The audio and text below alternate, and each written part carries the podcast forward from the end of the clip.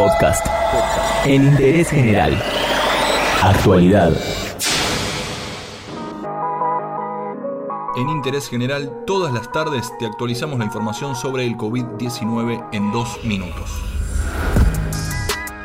En Argentina se reportaron en total 502 casos de infectados y 8 muertos. Las cifras son difundidas diariamente por el Ministerio de Salud y también por la Organización Mundial de la Salud.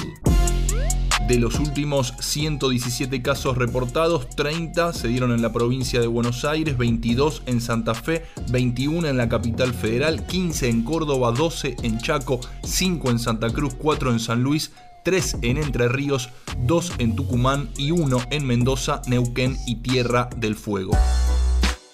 Hoy la discusión en Argentina pasa por si se extenderá la cuarentena obligatoria o no. El presidente dijo ayer en una entrevista televisiva que podrá decidirlo hasta el 31 de marzo. Una de las posibilidades es que siga hasta el 12 de abril.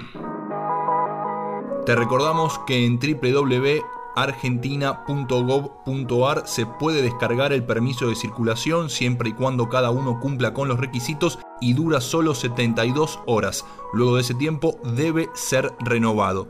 Líneas de contacto ante cualquier síntoma o cualquier duda a nivel nacional, la línea del Ministerio de Salud 0800 222 1002.